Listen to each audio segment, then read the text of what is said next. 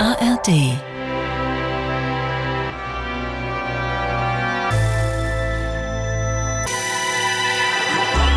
Radio 1 Hörbar Brust Radio 1, die Hörbar Brust, wie schön, dass Sie eingeschaltet haben. Entweder dann ist für Sie jetzt Sonntag, kurz nach zwei, 14 bis 16 Uhr läuft die Hörbar, oder Sie hören dieses Gespräch als Podcast. Ich sage das ganz wertneutral. Wir freuen uns über alles. Wir nehmen mit, was wir kriegen. Es gibt ähm, einige andere hörbar Gespräche und Interviews äh, über YouTube, über die ARD Audiothek. Sehr, sehr, sehr, sehr viele Gespräche sind da gerade neu eingestellt worden oder über die klassischen Podcast-Plattformen. Woche für Woche sitzt hier ein äh, Gast mir gegenüber, hat acht Songs aus seinem Leben herausgesucht und wer das heute ist, erfahren Sie jetzt. Radio 1 Hörbar Rust Sie führt ein total klassisches Leben, ist verheiratet, hat zwei Kinder. Sie ist in der Kirche, hat ein Auto, fährt in den Urlaub, feiert Weihnachten. Trotzdem ist sie für viele Konservative ein rotes Tuch. Und das stimmt. Bis hierhin ist die Skizzierung unseres heutigen Gastes eine Selbstbeschreibung, die wir in die dritte Person versetzt haben. Ja, Anja Reschke, vielfach ausgezeichnete Journalistin, Publizistin, moderiert seit 2001 das renommierte Magazin Panorama. Und das bürstet so einige Themen gern gegen den Strich. Reschke kam 1972 in München zur Welt, wo sie mit ihren Eltern und zwei jüngeren Brüdern aufwuchs. Ein frühes Faible für Napoleon Bonaparte nahm keinen größeren Einfluss auf den weiteren Verlauf ihres Lebens. Oder doch? Schließlich studierte sie Politikwissenschaften und Geschichte, landete parallel recht schnell vom Mikrofon und bald darauf vor der Kamera. Klingt alles sehr straight und geplant. War es aber nicht. Das hören wir uns jetzt mal genauer an. Herzlich willkommen mit offenem Mikrofon. Hallo.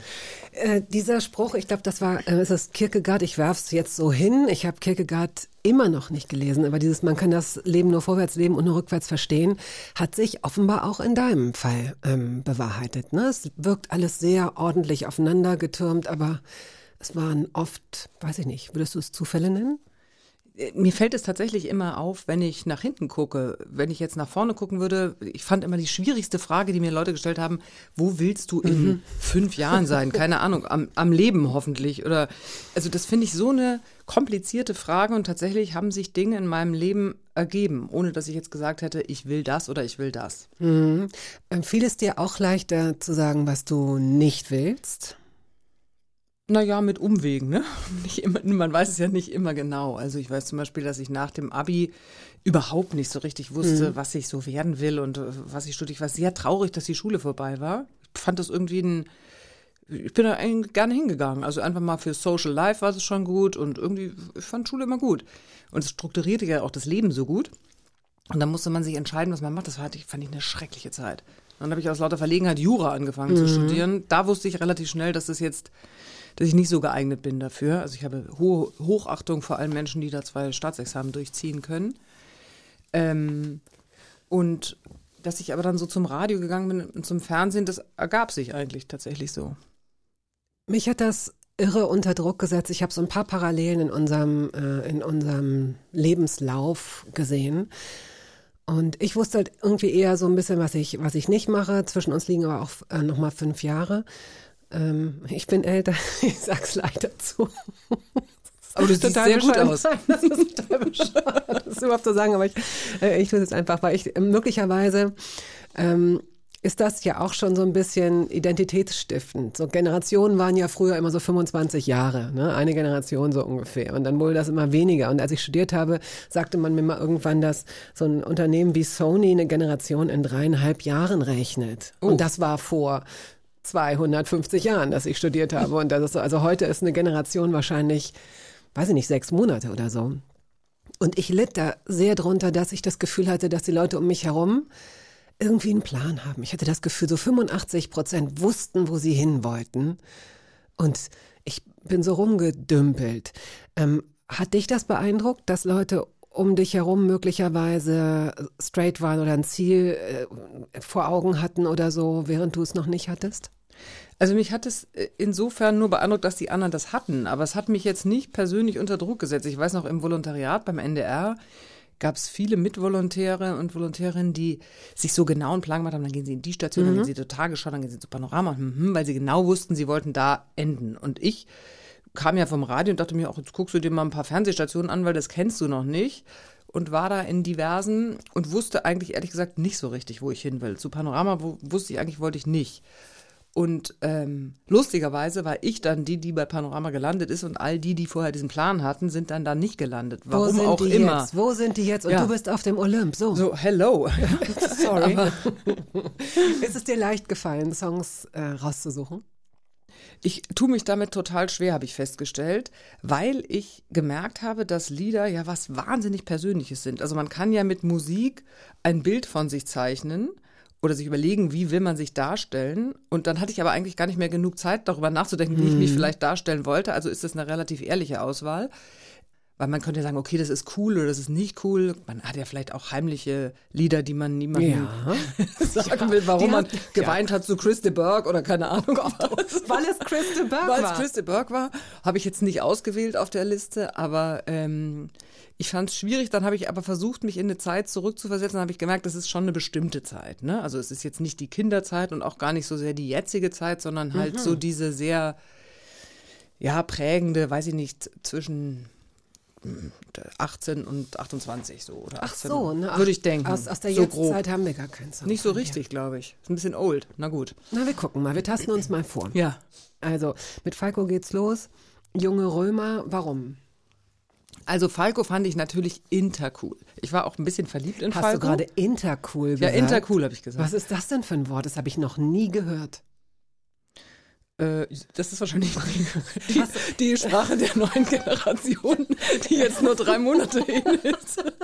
Das weiß ich jetzt auch nicht so. Oder sie ist sehr alt nein, schon. Nein, ich finde das toll, weil das zeigt, wie kreativ du bist, dass du deiner Zeit voraus bist.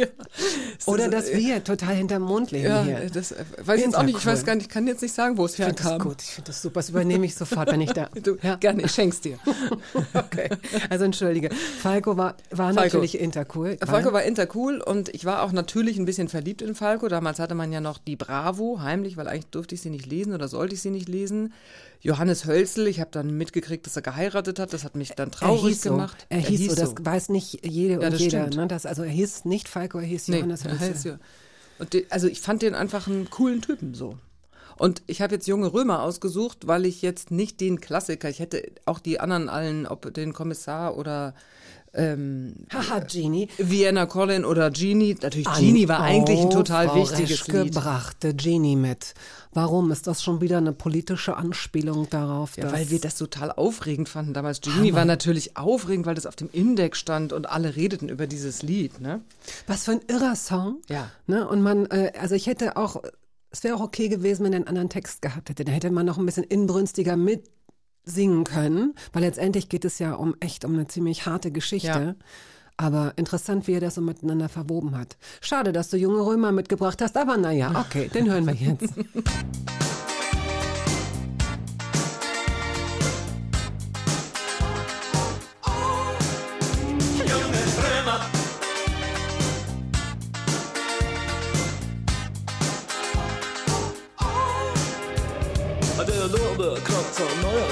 schwingt Rhythmus in die Hüften der Stadt.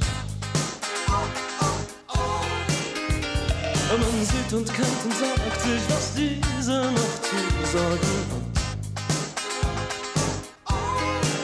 Fragt Lust nach neuen alten Werten. Seht, was ist Licht, seht nur ein Gefühl. Die Nacht gehört uns bis zum Morgen. Wir spielen.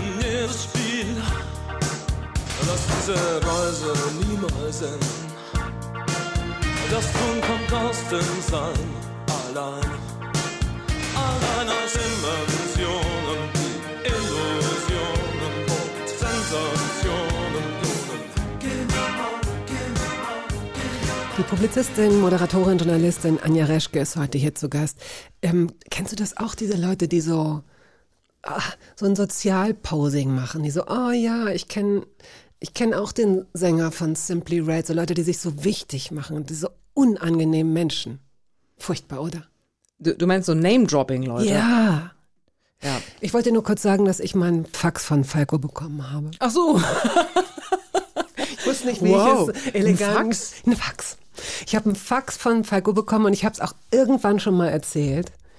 Mm, Da habe ich noch in Hamburg gelebt. Ich hatte, äh, hatte so eine Fernsehsendung, die der offenbar gerne äh, gesehen hat, moderiert.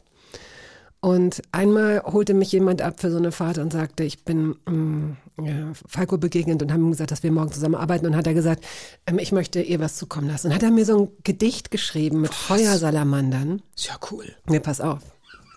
Ja, und jetzt? Jetzt bin ich wirklich beeindruckt. Ja, pass auf. Thermopapier? Nein, man kann es nicht mehr Nichts. lesen. Nichts. Nein. Nichts. Das Alles ist weg. schrecklich. Ich könnte dir jetzt auch sagen, dass mir Barack Obama irgendwas. man kann alles erzählen. Oh nein. Thermopapier hat alles, hat uns eigentlich gelehrt, den Moment festzuhalten. Ja. Scheiße, hätte ich gerne vorher gewusst, hätte ich es abfotografiert. Das ist furchtbar schrecklich.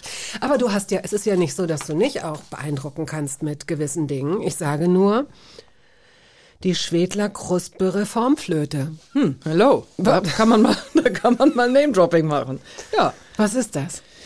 Ja, das ist äh, mein, jetzt warte mal, jetzt muss ich nachrechnen, äh, Großvater, Ur-Urgroßvater, der ähm, hat tatsächlich eine, die Schwedler Großbe Reformflöte erfunden. Das klingt jetzt sehr lustig, aber das ist wirklich was Tolles, äh, weil die sich äh, für bestimmte Stücke leichter spielen ließ und die, ähm, die Öffnungen besser irgendwie sich schließen ließen. Die hat er zusammen mit einem Flötenbauer entwickelt und davon war Johannes Brahms so beeindruckt, dass er ihm einen Brief geschrieben hat. Also ich habe, wir haben jetzt in unserer Familie keinen Fax von Falco, aber wir haben einen Brief von So. Johannes Brahms. Und Bitte nicht schön. auf Thermopapier, sondern es gibt diesen Brief, ist der, ist der hinter Glas oder wie, wie bewahrt Ja, ihr also den auf? den haben natürlich, weil es ja, das ist ja schon ein paar Generationen her, das heißt, der wurde dann irgendwann fotokopiert und mein Teil der Familie hat nur die schnöde Fotokopie. Wo ist der echte Brief? Das ist eine sehr gute Frage. Der werde ich mal nachgehen. Ich nehme an bei meinem Onkel. Ach, den haben wir, Anja, jetzt frag doch nicht sowas, das haben wir, glaube ich, beim Altpapier damals, als wir Nein, nein, nein, umgezogen nein, sind. nein, nein, nein, da ist auch noch die Originalflöte. Der bewahrt das sehr, sehr äh, liebevoll auf. Ja. Es tut mir leid, ich wollte mich wirklich nicht über die Flöte lustig Überhaupt machen. nicht. Alles gut. Also ich habe jetzt auch nicht so einen emotionalen Bezug zu der Flöte, aber tatsächlich ist es etwas, ähm, womit ich in diesem Musikmagazin, in dem ich ein Interview gegeben habe, mal angeben konnte. Fiel Hast- mir dann ein. Hast du mal Nasenflöte gespielt? Nein. Kennst du jemanden, der Nasenflöte Ich spielt? weiß nicht mal, was eine Nasenflöte ist. Naja, aber du kannst es dir vorstellen. Man flötet durch die Nasenlöcher? So einfach ist es. Ich fand Flöten immer schlimm. Furchtbar. Also du musstest auch die, du musstest nie Blockflöte spielen. Nee, ich habe direkt mit Klavier, Klavier. angefangen. Wie lange? Bis ich so 16 war. Von welchem Alter an? So Grundschule, würde ich denken. Sechs, sieben. Das Klavier ist ja sozusagen ein bisschen das Ballett der Hände und des Kopfes, wenn man so will. Mm, weil, oder Latein ist irgendwie so, man kann dann so viel davon ableiten. Also Leute, die früher darunter gelitten haben, Klavier zu spielen, sagen dann irgendwann, ach schade, dass ich damit aufgehört habe oder dass meine, meine Mutter mich nicht gezwungen hat, weiterzumachen oder sowas. Aber du bist im Frieden keine Pianistin geworden Ich zu bin, sein. ich zum bin im. Frieden, das hätte ich, glaube ich, nie gewollt. Worüber ich selber beeindruckt bin, ist, dass man tatsächlich so bestimmte Stücke, die man immer gespielt hat, unter anderem Weihnachtslieder, in diesen Händen gespeichert hat. Also ich kann die, Mhm. ich muss jedes Jahr immer die Weihnachtslieder spielen. Und ich kann die dir jetzt nicht, wenn du mich jetzt ans Klavier setzen würdest, kann ich das nicht. Aber wenn ich genau diese Noten vor mir habe, die ich nicht mehr lesen kann und an diesem Klavier sitze, kann ich ohne Probleme Odo Fröhliche oder Stille Nacht, Heilige Nacht performen ähm, und das runterspielen, weil diese Griffe in meinen Fingern sind. Wow. Wie man ja auch komischerweise so ähm, Songs, Songtitel, Texte über Jahre speichert in seinem Kopf. Und auch noch so, ähm, hast du noch Kassetten hattest du ja auch, Musikkassetten. Und wenn die, wenn die zu Ende waren, das wurde ja nicht nach hinten ausgefadet. Man hat manche Songs, klack, finde ich, klack. genau, die hören irgendwie Meistens redete noch ein Radiomoderator rein. auf. Furchtbar, furchtbar. So, du bist, äh, du bist gar kein Nordlicht. Nee, damit fangen wir jetzt gar nicht an, sondern wir spielen jetzt mal den nächsten Song, damit wir das nächste Gespräch ohne Unterbrechung fortführen können. Ähm, zu meiner großen Freude hast du die Eurythmics mitgebracht.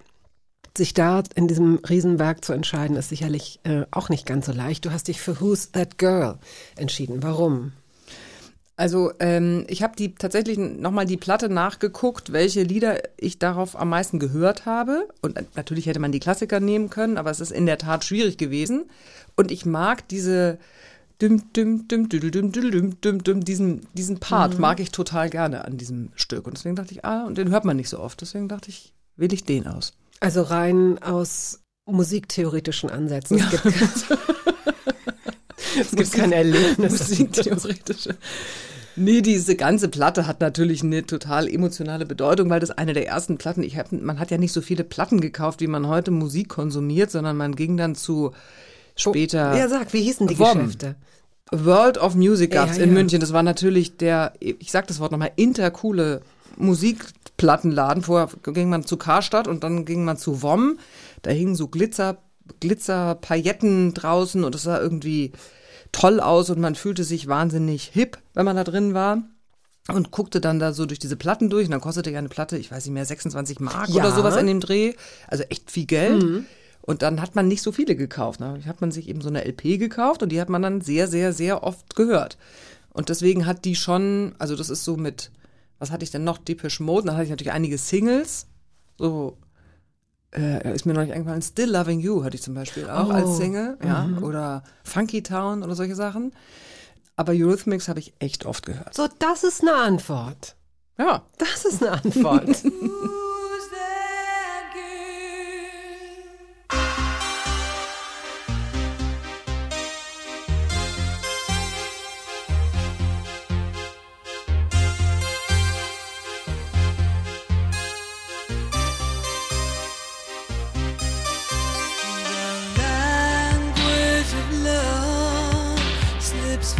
my lover's tongue. Cooler than ice cream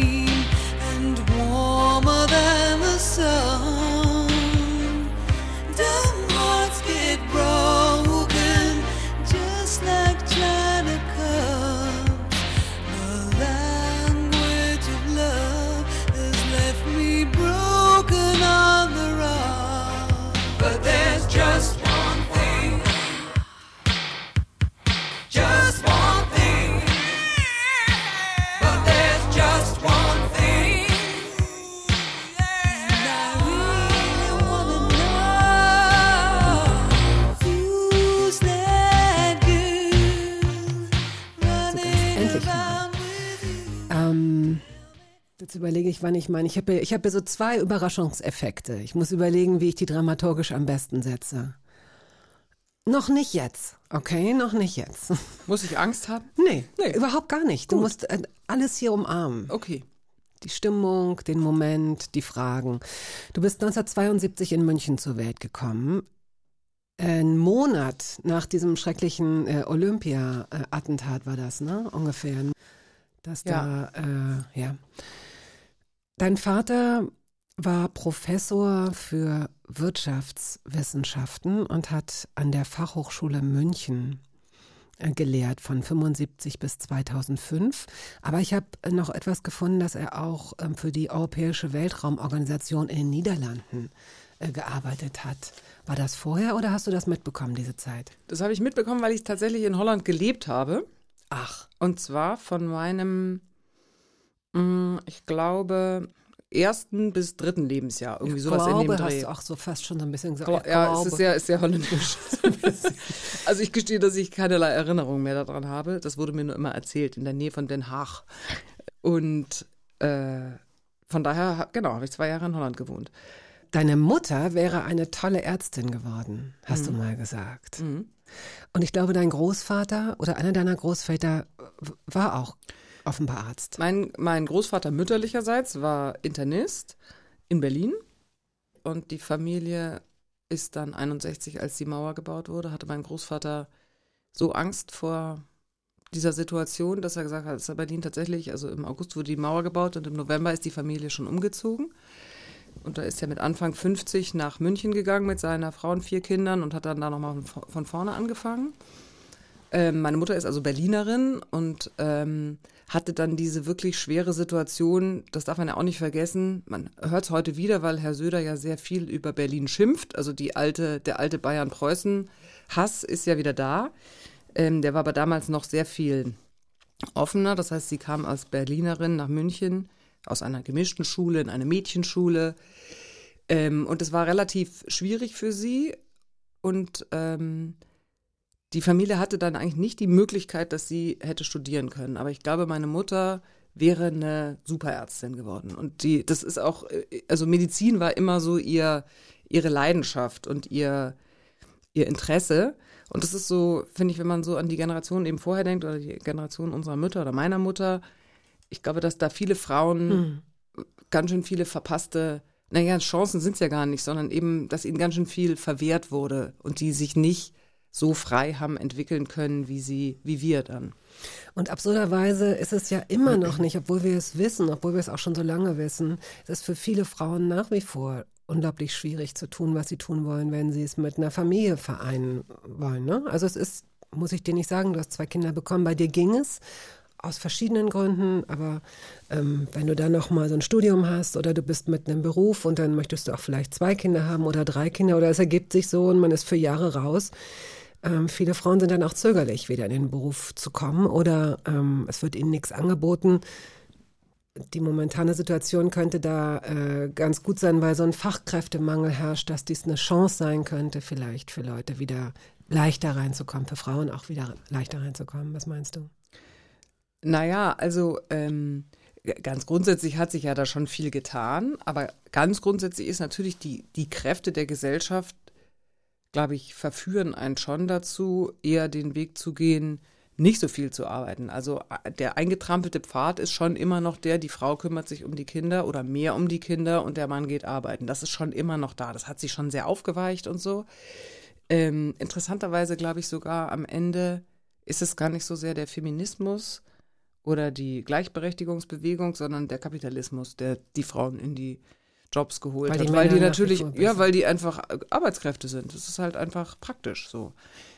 Du meinst Also ich- unbezahlte Arbeitskräfte? Nö, weil sie sind die- ja bezahlte, aber die, die, die, die Wirtschaft, das siehst du ja heute auch, braucht eben Menschen. Und damit braucht sie auch, du kannst es dir ja gar nicht mehr leisten, so die Hälfte der Bevölkerung einfach außen vor zu lassen und zu sagen, okay, ihr kümmert euch jetzt nur um die Kinder. Deswegen, glaube ich, hat sich, haben sich auch Unternehmen und Wirtschaft verändert. Nicht nur, weil gesellschaftlicher Druck da war, sondern einfach auch, weil die Notwendigkeit da war. Also, ähm, in der DDR beispielsweise war es ja nun eben genau anders. Also da war ja ganz klar, die Frauen sind, also jeder Bürger ist ja dann nur guter Bürger quasi, wenn er am, an der Produktivität mitarbeitet und damit ähm, war das eben für Männer und Frauen gleich. Aber es ist halt immer noch so, dass dadurch, dass diese gesellschaftliche Erwartung auf Frauen liegt oder auch Frauen vielleicht selber diese Erwartung an sich haben, weil wir natürlich in diesen Rollenbildern auch festhängen, da ist man, bin ich auch nicht vorgefeilt, ähm, ist es, glaube ich, schon einfach sehr anstrengend, ähm, richtig einen Job auszuführen und Mutter zu sein und Hausfrau zu sein und sich um, also Hausfrau klingt immer so blöd, aber sich um diesen, das ist ja einfach auch, es wird immer so ein bisschen runtergeredet. Hausfrau heißt ja nicht, ich saug mal einmal durch, sondern das ist ja im Prinzip das gesamte, äh, die gesamte Organisation einer Familie plus Social Life und so weiter außenrum. Also von äh, wer braucht morgen Geburtstagsgeschenk bis, äh, äh, weiß ich nicht, wer macht beim Elternsprechtag mit. Äh, oder wie, pack mal eine Koffer für eine Familie von vier Personen für so einen drei Wochen oder zwei Wochen Urlaub. Da, ähm, das ist echt Logistik, muss man schon sagen. Das ja. ist schon für mich alleine Ja. Logistik, Ja. tatsächlich. Äh, ja, stimmt. Dann wirst du auch diejenige gewesen sein, möglicherweise. Aber vielleicht habt ihr das auch zusammen gemacht. Ähm, ich habe neulich gerade erst geschnallt, weil ich selbst keine Kinder habe, dass auf Kindergeburtstagen es jetzt auch immer schon ganz lange diese Tüten gibt, die man den Gästen mitgibt. So wie früher auf so Medientreffpartys, dass man so schick oder beim Oscar, dass man da irgendwie noch so eine Rolex aus seiner Tasche als Besucherin zieht. Also das so. gab's bei mir aber auch schon, aber da musste man sich die erarbeiten. Also so na, im Sinne von beim Topfschlagen hat man halt das, was unter dem Topf war, Ja, okay. das hat er dann gewonnen und das Ja. hat man dann im Mitgebseltütchen mitgenommen. Aber dass man jetzt so ein Giveaway, so eine Giveaway, Das ist doch absurd. Ja, ich habe das auch nicht gemacht, muss ich gestehen. Gut, gut, das finde ich Also- gut. Ich habe neulich, habe ich, hab ich so ein Gespräch belauscht in einem Drogeriemarkt. Und zuerst habe ich noch gedacht, das ist so ein Spot, so die, dass die so das so Comedy für Social Media machen oder so. Was war ganz ernst gemeint, dass sie sich gegenseitig so einen irren Druck machten und so ein schlechtes Gewissen und Gefühl, was in diese Tüten reinkommt. Und es wurde auch gar nicht mit den Kindern irgendwie abgestimmt, sondern es ging darum, dass andere Mütter dann möglicherweise verächtlich da drauf gucken und sagen, da ist ja Zucker drin, das geht nicht und das ist ja ein Spielzeug aus China und so. Ja, und dann kannst du nämlich, wenn du das nämlich nicht reintust, dann wird es richtig teuer. So, und man weiß ja wiederum, wenn man Kinder hat, was für ein Zeug zu Hause rumfliegt, sowohl an Süßigkeiten als auch an Quatschspielzeug, von Plastikpfeifchen über irgend, also dieser ganze China. Plastikquatsch, den du dann immer nur zwischendrin in Tüten in Müll schmeißt, ja. Also das ist einfach nur rausgeschmissenes Geld. Deswegen habe ich gesagt, das gibt's nicht. So, ich glaube auch, dass Kinder das überhaupt nicht erwarten. Das ist auch ein reiner Elternerwartungs. So, was es nicht Zirkel. besser macht, was es nur Nee. viel absurder macht. Schenkt Kindern Musik, könnte man sagen. Du hast sehr früh äh, schon, hast ja von Singles gesprochen und so weiter. Und es gibt ein Lied, das dir begegnet ist, das du gerne und häufig gehört hast, das du aber heute nicht auf dieser Liste hast. Und ich frische deine Erinnerung mal auf.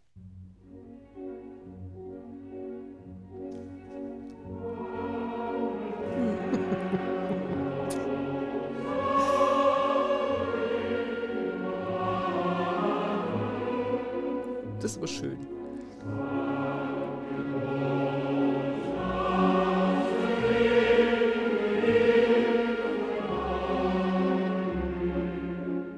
Wann hast du das das letzte Mal gehört? Was denkst du? Also ich habe tatsächlich immer in so Phasen, habe ich wieder so Opernchorphasen. Ich hatte tatsächlich auch eine Platte, die, weiß ich nicht, hieß, glaube ich, die schönsten Opernchöre. Da sind die ganzen Klassiker drauf, die habe ich auch echt oft gehört. Fällt mir jetzt gerade wieder ein. Danke. Da- danke, wirklich danke, dass ihr das gespielt habt. Das freut mich. Das erfüllt einen ja auch sofort mit alles im Körper bis in die Fingerspitzen. Ähm, weil das so, weiß ich nicht, das, das hebt einen so, obwohl es ja nun äh, der Gefangenenchor ist, aber trotzdem. Aber ja, aber was, was, wei was weißt du darüber? Der Gefangenenchor von Nabucco. Also mit dem Gefangenenchor verbinde ich, abgesehen davon, dass ich das gerne gehört habe und dass ich auch tatsächlich gerne in die Oper gegangen bin, ähm, habe ich eine tatsächlich ganz lustige Geschichte. Als ich bei Antenne Bayern gearbeitet habe, suchte ein Veranstalter für einen, da fing das an, dass man so Opern in der Olympiahalle oder sowas stattfinden lässt. Also ein großes Event, nicht nur in der Oper. Und dafür wurden Sänger gesucht. Und da hatten wir einen Aufruf bei Antenne Bayern gemacht und dann sollten sich die Leute bei uns melden. Und dann rief ein Herr an, der hieß, ich weiß sogar den Namen noch, der war auf dem Anrufbeantworter und sagte, äh, mein Name ist Bodo Rackwitz, ich rufe an wegen Nabucco. So, und dann habe ich den angerufen und habe mit dem Beitrag gemacht und habe den begleitet vom ähm, Streller immer in der Badewanne, hatte der immer gesagt. Das war ganz süß. Und dann habe ich den begleitet zu diesem Casting. Das war das überhaupt das Beste, was ich je gemacht habe. Äh, äh, wo dann also alle möglichen Menschen kamen und irgendwas vorsingen, von Hänschen Klein bis eben wirklich äh, gescheite Sachen. Der hat da sogar im äh, Gewandhaus gesungen und wurde dann auch genommen und durfte in diesem Gefangenenchor mitspielen. Und dann war ich damals auch und habe mir das angeguckt in der Olympiahalle und das war irgendwie, das war toll. Bodo Rackwitz. Und ich habe gedacht, also das ist, das ist Verdi. Nabucco ist die, ist die Oper. Und ich habe, ähm, ich, ich kannte das auch. Und ich dachte, ich habe es auch im Fernsehen früher mal gesehen bei meiner Oma, wenn die das geguckt hat. Und ich dachte, das sei ein Chor aus lauter Gefangenen. Und ich habe mich immer gewundert, warum die nicht abhauen, wenn sie um die ganze Welt touren dürfen. ich habe gedacht, das ist der Gefangenenchor. Und eigentlich hatten für mich Gefangene aus den Comics auch immer so ähm, Eisenketten äh, zwischen Und so den schwarz-weiße Füßen und Kleidung. so, die Scheiblinge. Und ich habe gedacht, das ist aber toll, dass die haben so schöne Stimmen, die dürfen auftreten in so bunten Kleidern, aber eigentlich sind es Gefangene. oh Gott. Oh Gott. Ja. Du hingegen hast es schon gewusst, denn du warst auch mit sieben zum ersten Mal in der Oper. Das stimmt. Mit vier zum ersten Mal auf der Skipiste, mit sieben zum ersten Mal in der Oper und bei den Bundesjugendspielen so schnell, dass du auch die schnellste Frau Maus von Mexiko hättest werden können. Sie haben es dir nicht geglaubt. Nee, ich musste zweimal. Wo habt ihr das denn ausgekramt? weiß gar nicht mehr, wann ich das mal erzählt habe. Äh, genau, ich musste bei den Bundesjugendspielen, dann haben die gesagt, nee, sie hätten sich vermessen, ich muss nochmal laufen. Dann musste ich gegen einen Jungen laufen. Aber Ich, Und ich bin dann trotzdem, wieder so ja, schnell gelaufen. Ehrenurkunde. Ja. Herzlichen Glückwunsch. Unterschrieben noch von, Car von Carstens. Dem Oh, Bundespräsident Carstens war das noch. okay. Naja. Naja, ja, gut, Ja, ja, gut. Dein ehemaliger Musiklehrer kommt jetzt hier gleich zur Tür rein. Nein, kommt er nicht. Du gucktest, du hast für einen Moment hast du, aber hast du es für möglich gehalten. Viel besser finde ich, dass du die Bollock Brothers mitbringst. Ähm, Faith Healer. Ein super Song, dauert, glaube ich, auch im Original 57 Ja, oder so. Ich habe auch schon gedacht, oh, da habe ich euch ja was hingelegt. Ja, wir werden nicht die ganzen geschätzt, wie viel sind das wirklich? 721 hören. Ja. Aber das ist ein lässiger Song, der sich so aufbaut. Warum hast du den mitgebracht? Den hat mir, ich glaube, ein Freund damals vorgespielt und das, den fand ich sofort so cool und das war so mein Autofahrsong, weil der so eine, ich hab, verbinde damit immer, weil der ja so ein wahnsinnig langes Intro hat und irgendwie verbinde ich damit immer äh, Reise. Also ich finde, der hat sowas, ich habe den auch mal in einem Film, also in einem Beitrag unter so einen unter so eine äh, Szene gelegt, wo, wo ein Zug, glaube ich, so lange durch so eine äh, Strecke fährt. Und der hat so einen langen Aufbau und ich mag dieses Englisch so gerne. She gets high on Edgar Allan Poe. So dieses, dieses das Just like walking in the rain. Genau, das, das, das fand ich immer irgendwie witzig.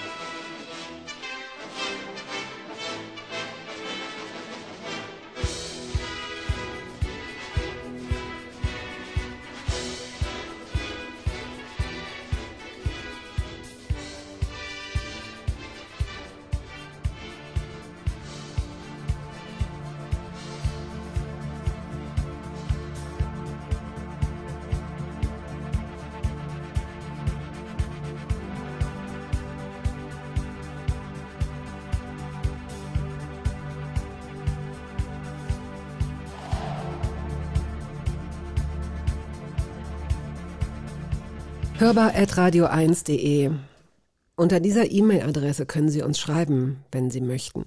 Zu Gast ist heute Anja Reschke. Sie ist Moderatorin von Panorama, unter anderem, hat aber auch äh, ihre eigene Fernsehsendung, die haben Sie auch bestimmt schon gesehen. Wir werden da gleich, wir werden da gleich einen kleinen Ausschnitt zeigen, können wir ja leider nicht. Wir werden dann gleich drüber sprechen. Ähm, aber halten wir uns noch ein bisschen in deiner Jugend und Kindheit auf. Wenn der Vater Wirtschaftswissenschaftler ist, wirst du dann erzogen zu ähm, verdien dein Geld selbst und ähm, gibt das nicht für irgendwie so Kram aus, ähm, mach Jobs, verdien dir dein Taschengeld dazu oder hatte das überhaupt gar keinen Einfluss? Nee, das war jetzt, also das ist jetzt, er ist zwar Wirtschaftswissenschaftler, aber es war jetzt nicht, wir sind jetzt nicht so ein auf Verdienst getrimmte Familie gewesen. Also Geld war schon auch dafür da, um es schön zu haben. Also so, das ist jetzt Also nicht so ein, das war okay, Ja, sich was total. zu gönnen und so. Total. Aber natürlich bin ich schon eine Generation, das ist ja jetzt so interessant, weil wir dauernd diese Diskussionen auch mit der neuen, drei Monate alten neue Generation haben, äh, wie viel man arbeitet und die Vier-Tage-Woche und Work-Life-Balance und bla bla. Und ich komme natürlich schon ganz stark aus dieser Generation, wo klar war, ähm, du musst dich irgendwie anstrengen und du musst äh, was, was leisten oder was liefern, damit du dich irgendwie, damit, damit was aus dir wird. Also das, das, was aus einem wird, ist irgendwie schon wichtig gewesen. Ich habe schon in allen, wie heißt es, Semesterferien gearbeitet. Ich habe mein ganzes Studium durchgearbeitet. Also so dieses, dieses Work-Life-Balance, ich habe da auch gerade jetzt mit meinem Social-Team, die sind alle ganz jung, haben wir so diskutiert, weil die mir erklären, ja, und Freizeit ist das Wichtigste und Work-Life-Balance. Und das geht mir so dermaßen gegen den Strich, weil ich immer denke, ja, das geht aber doch nicht. Und Entschuldigung, und man muss sich doch anstrengen. Und Pfli- dieses Pflichtbewusstsein habe ich schon extrem in mir drin. Und es ist aber ganz interessant, wie mir das, das spiegelt, wenn die Jugend quasi so redet, weil ich dann schon denke, okay, es ist eigentlich richtig gewesen, dass du da so durchgaloppiert bist und so, so dich so angestrengt hast und so. Also ich habe schon echt immer viel gemacht. Also mein ganzes Leben besteht immer aus, ich mache irgendwas. Und ich weiß gar nicht, ob man so ist oder ob ich so bin, weil meine Mutter sagte immer, ich wäre doch ein verträumtes Kind gewesen. Also wann kam der Moment, wo ich so, ja, so, so energetisch wurde? Kann es nicht gut aushalten, so nichts zu machen. Aber das, also da, da finde ich mich wieder, da, Ja. aber auch viele Leute, die ich kenne. Ähm, und wie du sagst, wahrscheinlich wird man nicht sagen können, was war zuerst da, Huhn oder Ei. Vielleicht sind wir so, vielleicht ist das auch eine, keine Ahnung, ist es eine, ist es eine Art, ein Temperament, eine, ein Antrieb. Ähm, kannst du denn auch nichts tun? Also kannst du dich für, ein, für einen gewissen Zeitraum ausknipsen? Also dass du, du hast zwei Kinder, das wird ein bisschen schwierig sein, ähm, weil Ja gut, die eigentlich sind jetzt groß und knipsen sich auch aus, von daher, ähm, die verkrü- verkrümeln sich ja jetzt immer Okay, schon in also- ihre Zimmer, ist nicht mehr so schlimm. Aber in deinem, also in deinem Job ist es äh, natürlich, äh, glaube ich, ein bisschen schwierig. Aber jetzt sagen wir mal im Urlaub. Äh, Du würdest jetzt eine Woche Urlaub machen, mit einer Freundin vielleicht, keine Ahnung. Könntest du in dieser Zeit, Also ich habe festgestellt, dass ich zum Beispiel nicht so gut Urlaub machen kann in so, was ja manche Leute sehr lieben, irgendwo in einem Ferienhaus weit ab von allem. Das ist mir langweilig. was also, würde dann passieren? Ja, das, ich habe das schon zwei, dreimal ausprobiert, auch mit Freunden so, als unsere Kinder kleiner waren und dann äh, befällt mich so eine Unruhe. Also ich muss dann irgendwie ins Dorf fahren und Tomaten kaufen oder äh, weiß ich nicht, die äh, nochmal die Badesachen aufhängen oder ich also irgendwas irgendwie dauernd machen. So dieses, dieses untätig rumsitzen, das ist mir irgendwie zu langweilig. Ich bin schon auch jemand auch zu Hause, ich kann nicht so gut sitzen, dann denke ich, ach, du wolltest ja noch den Geschirrspüler noch ausräumen, ach, du wolltest ja noch schnell eine Mail schreiben, ach, du wolltest ja noch dieses. Also ich setze mich dann hin und dann sage ich so, jetzt machst du mal nichts und das hält dann so ein paar Minuten und dann fällt mir wieder irgendwas ein, was ich machen wollte. Würdest du dich selbst als ehrgeizig empfinden oder beschreiben?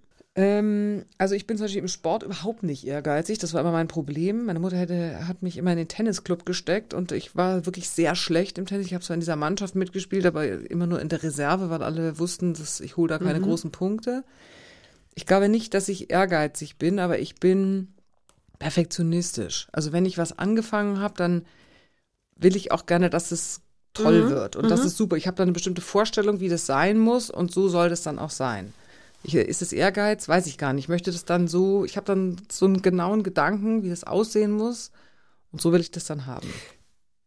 Irgendwie hat der Ehrgeiz nicht die richtige Abbiegung genommen, weil sich niemand gerne freiwillig als ehrgeizig bezeichnet. Ich finde das Wort auch nicht sympathisch, aber eigentlich müsste man es wertneutral handhaben, weil so ein Ehrgeiz ja so wie wir ihn übersetzen oder wie es jetzt auch gemeint war, äh, was damit zu tun hat, dass man eben gut sein will, möglicherweise auch Aber Ehrgeiz hat ja schon immer auf ein Ziel hin, ne? Also ich finde, das war, ist ja wieder die Frage von vorne, so habe ich mein Leben geplant und dann finde ich, also ich finde, ich finde Ehrgeiz nichts Schlimmes und ich kenne viele Leute um mich rum, die sehr ehrgeizig sind und ich bewundere das, weil die so, so straight ihr Ziel verfolgen, sagen, ich will das und das haben und da will ich hin. Das bin ich nicht. Ich, ich äumel eigentlich mehr rum und wenn ich aber dann was gefunden habe, wo es mir gefällt, dann will ich das schön machen, dann will ich das gut haben. Also so, Du weißt aber auch, dass diese Leute, die sich, äh, die vermeintlich immer so genau wissen, worauf sie zulaufen, äh, dass sie sich auch manchmal so festbeißen und dann auch zu stolz sind, zuzugeben, dass sie gerade auf dem falschen Weg unterwegs sind und äh, dass sie dann ungern umbiegen und so. Also das, als ich Klar. vorhin sagte, natürlich total übertrieben und überspitzt und so weiter, aber da, wo du gelandet bist, bist du mit Sicherheit gelandet, weil du jetzt nicht nur rumgetaumelt bist, aber hättest du das so ehrgeizig von Anfang an oder so straight und so kompromisslos vor Augen gehabt, wärst du da möglicherweise auch nicht gelandet. Ja. Du musstest schon so ein Ja. paar Umwege machen, denke ich mal. Und das ist es dann auch vielleicht, die Mischung aus beidem. Und interessant, dass du eben gesagt hast, ähm, ich habe eigentlich immer was gemacht und ähm, immer auch Geld verdient in den Ferien. Es war schon wichtig, dass äh, so nach dem Motto, dass was aus einem wird. Und eigentlich äh, ist das ja heute gar nicht mehr so angesagt, so dieses so Sozialprestige, sondern äh, bei dir hätte ich jetzt eher gedacht, damit du finanziell unabhängig bist. Ja, das auch. Also für mich war komischerweise immer klar, ohne dass ich da jetzt bewusst drüber nachgedacht hätte, dass ich, und das ist mir auch bis heute wichtig, finanziell unabhängig bin, also von niemandem abhängig. Ich bin nicht in einer Ehe, wo ich von meinem Mann abhängig bin, bin ich von meinen Eltern abhängig. Ich wollte immer tatsächlich mein eigenes Geld haben. Und ähm, Es gab da mal so ein Beispiel, ne, in diesem Tennisclub, dieses, äh, ja, ich habe eben, wie gesagt, Tennis gespielt, nicht besonders äh, erfolgreich. Und habe da mit einem Mädchen immer Tennis gespielt. Und die wohnte in so einem schönen Haus mit ihrer Schwester und ihren Eltern und so. Und der Vater ist von jetzt auf gleich an einem, ich glaube, Schlaganfall oder Herzinfarkt, weiß ich nicht mehr, äh, gestorben. Und die Familie wusste wohl nicht, dass die doch sehr verschuldet waren, sodass die aus diesem Haus ausziehen mussten in eine ganz kleine, weiß ich nicht mehr, zwei Zimmer, drei Zimmer Wohnung. Und deren ganzes Leben hat sich komplett geändert. Und diese Mutter, weiß ich noch, das war vorher so eine schicke im Tennisclub eben sich befindende Hausfrau und die musste dann sich irgendeinen Job suchen.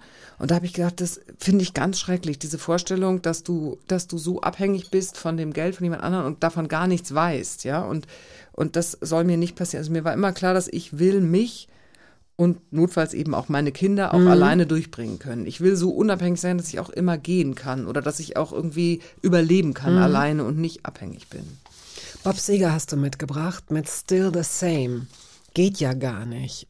Irgendwas verändert sich ja immer. Aber wofür steht dieses Lied? Ach, Still the Same ist, ist, das macht mich eigentlich immer, ist eigentlich ein bisschen trauriges Lied für mich. Ähm, war das Lied meines Ex-Freundes, das er immer gehört. Das haben wir oft zusammen gehört. Und das war, das hat so eine Melancholie, so eine Tiefe. Und wenn ich, wenn ich traurig war, weil wir uns gestritten hatten oder als wir uns getrennt haben oder so, da habe ich immer dieses Lied gehört. Also es ist ein sehr persönliches Lied für mich.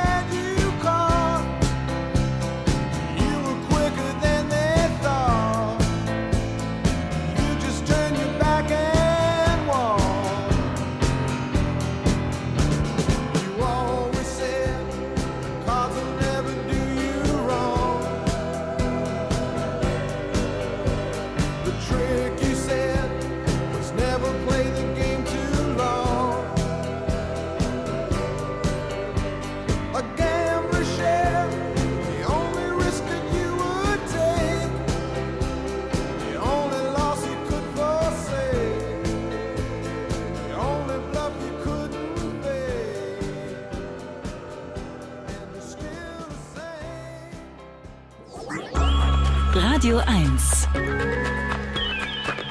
Hörbar Brust. Zu Gast ist heute die Journalistin und Moderatorin und Autorin Anja Reschke, gebürtige Münchnerin. Viele glauben ja, weil du schon so lange äh, beim NDR arbeitest, dass du Nordlicht bist. Du bist kein Nordlicht. Du bist Kind der Seen und der Berge und der Weißwurst und der Wiesen und der Dirndl. Hast du, natürlich hast du noch einen Dirndl. Ja, ja, ja. Ich bin auch jedes Jahr auf der Wiesen, tatsächlich. Immer noch. Ich bin auch echt oft in München. Meine Eltern leben da. Manchmal kaufst du Klamotten, habe ich gehört. Manchmal kaufst du Klamotten in München und wenn du die dann in Hamburg ausziehst, sagst du dir, Oha. wann soll ich die denn hier irgendwie anziehen? Ja, das ist tatsächlich, also diese, diese beiden Städte haben doch sehr viele Unterschiede und dazu gehört eben auch so im wahrsten Sinne des Wortes das Opulente und München ist schon opulenter als, ähm, als Hamburg. Hamburg ist schon sehr viel nüchterner. Also ich finde immer, Hamburg ist die Stadt der Funktionsjacke. Oh, hast du mal in Berlin gelebt? Da ist es auch so. Nein, aber da, Habe ich nicht, aber also aber was so Opulenz und schick, also ich meine, Hamburg Ja. ist ja immerhin noch so dezenter Kaschmir-schick. Also wir reden hier nur, wir halten uns hier nur in Klischees auf, ja, so ist es ja nicht, aber äh, da gibt es ja schon auch so das Dunkelblau, das du jetzt auch gerade trägst. ja, ja, ich bin sehr hamburgisch angezogen, merke ich auch gerade. Berlin ist, was das angeht. Ja. Also für alle Leute, die es wirklich irgendwie schick mögen, gute Nacht, Marie. Die sollten sich dann in irgendeiner Grunewalder Bubble aufhalten am besten. Was diese Stadt hier natürlich hat, ist, ähm, sind, sind so Experimente nach wie vor. Ne? Ja. Also hier kannst du alles sehen und mischen. Aber München ist ja schon traditioneller, konservativer. Man putzt sich ein bisschen heraus. Ja, das ist ja, ich habe da schon so oft drüber nachgedacht, warum das so ist. Ähm, aber tatsächlich ist München schicker. Also auch die, du kannst es wirklich vergleichen, wenn du äh, an den Geschäften vorbeigehst, in den Auslagen gibt es andere Dinge als in Hamburg. Keine Ahnung, vielleicht ist es das Katholische, was es opulenter macht, oder vielleicht ist es, weil das ein Königshof war. Und deswegen natürlich, das ist ja eigentlich sogar logisch, weil du hast natürlich an einer, in einer Stadt, wo ein König gelebt hat, hast du Patisserie und Tapisserie und äh, Menschen, die Möbel gemacht haben und Porzellan gemacht haben und Teppiche und äh, schöne Gewänder quasi. Also du musstest ja einen Königshof anders unterhalten und Hamburg ist halt eine Kaufmannsstadt, ne? Also gutes Berlin. Ja, weiß ich jetzt auch noch nicht. Und dann kam die Passt noch nicht so rein in meine Theorie. Muss ich noch ein bisschen drüber nachdenken.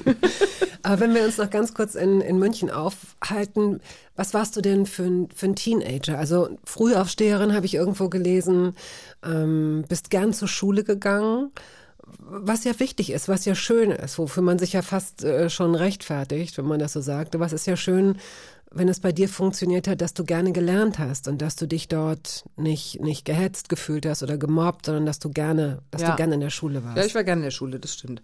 Ähm, naja, und dann, das ist, glaube ich, aber schon auch sehr München-typisch. Das ist das, was mich in Hamburg manchmal verwirrt, ist, in München spielt der Ausflug eine große Rolle. Also der, der Münchner, die Münchnerin, heute ist es, glaube ich, so, dass man ab Mittwochs darüber nachdenkt, früher äh, vielleicht ab Freitags, denkt darüber nach, wo man am Wochenende hinfährt, welche Ausflüge man macht, in die Berge, an die Seen, so und dieses, dieses Gefühl, damals war man ja dann, weiß ich nicht, hatte man seinen Führerschein und es gab ja irgendwie kein größeres Gefühl von Freiheit für einen, als mit seinen Freunden mit dem Auto irgendwo hinzufahren. Ist ja heute, ähm, heute, heute, heute würde man das gar nicht mehr sagen, aber ich gebe es zu, es war früher so.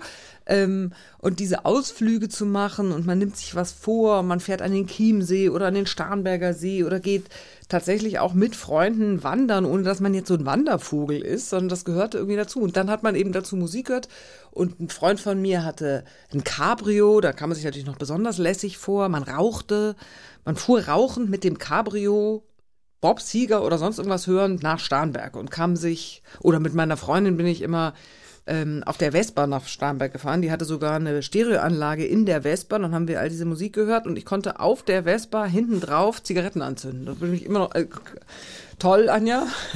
Herzlichen Glückwunsch für diesen Skill. Also weiß nicht, ob ich das immer noch könnte, aber ich konnte. Und dann konnte ich ihr das vorreichen. Ein Irrsinn. Aber ja, so. Da, und das war für uns so das ultimativ Coole. Da waren wir, da hatten wir das Gefühl, die Welt gehört uns. Und das war aber auch so. Ja. Also ich meine, was sind denn das für Momente, in denen einem die Welt gehört? Das ist, wenn man kurz vorm ersten Kuss ist mit jemandem, den man auch wirklich küssen will. Ja. Oder wenn man hinten auf so einer Vespa sitzt und einem der warme Wind irgendwie um, in, durch die Haare fährt. Und das ist, das ist eine super Zeit. Dann gehört einem die Welt. Ja. ja, und das, und das ist lustig, weil diese Lieder, wenn man die hört, hat man das sofort wieder. Man hat, man riecht es und man spürt es und man merkt wieder, wie sich das angefühlt hat. Und das sind so Momente, das, also es gibt so ein paar Momente, da habe ich damals gedacht, wow, das ist der Moment des perfekten Glücks. Das ist so, so toll kann alles irgendwie zusammen nicht werden. Weiß ich nicht, mit drei Freundinnen sich totlachend im Auto irgendwo, meinetwegen auch zu einer Party fahren, die dann langweilig ist, aber man hat sich vorher lustig aufgerüscht.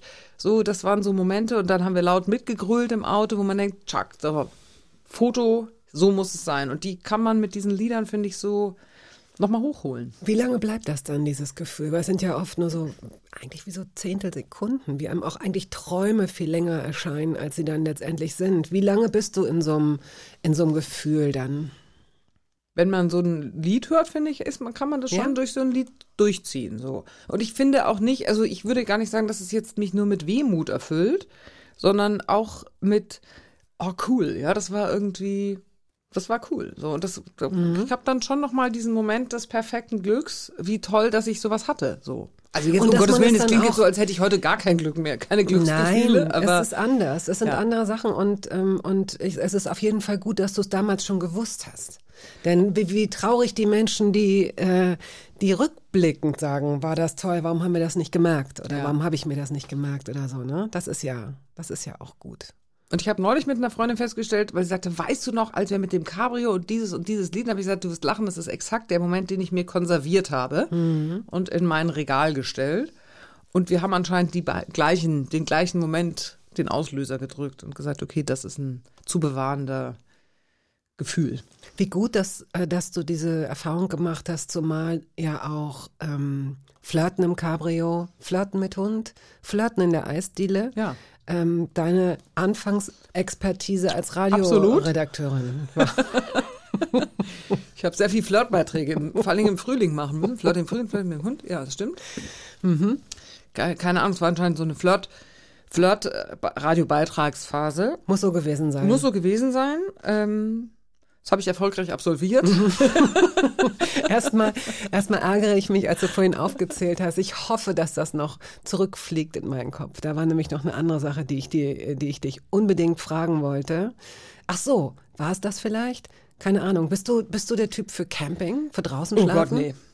Nee. Nie?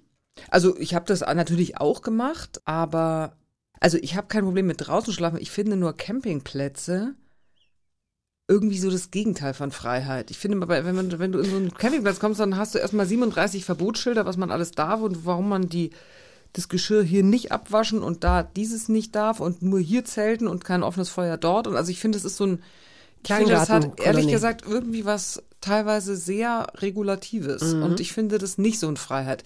Ich bin mal mit meinem damaligen Freund zwei Wochen durch Frankreich gefahren. Da haben wir immer nur im Bus gepennt. Das war dann schon, es hat zwar die ganze Zeit geregnet, das war nicht so geil, aber das war dann schon mehr so Freiheitsgefühl. Aber so Campingplätze finde ich so ein bisschen schwierig. Okay. So, und dann, jetzt pass auf, jetzt, wir sind kurz vor dem, vor dem zweiten Effekt. Der erste Effekt war Nabucco. Nur, dass ich dir schon mal, dass, dass du jetzt nicht denkst, da kommen noch zwei. Den einen habe ich schon verballert und der andere ist auch nur klein. Ja? Okay. Wir müssen uns da aber auch erstmal hin, äh, hinreden.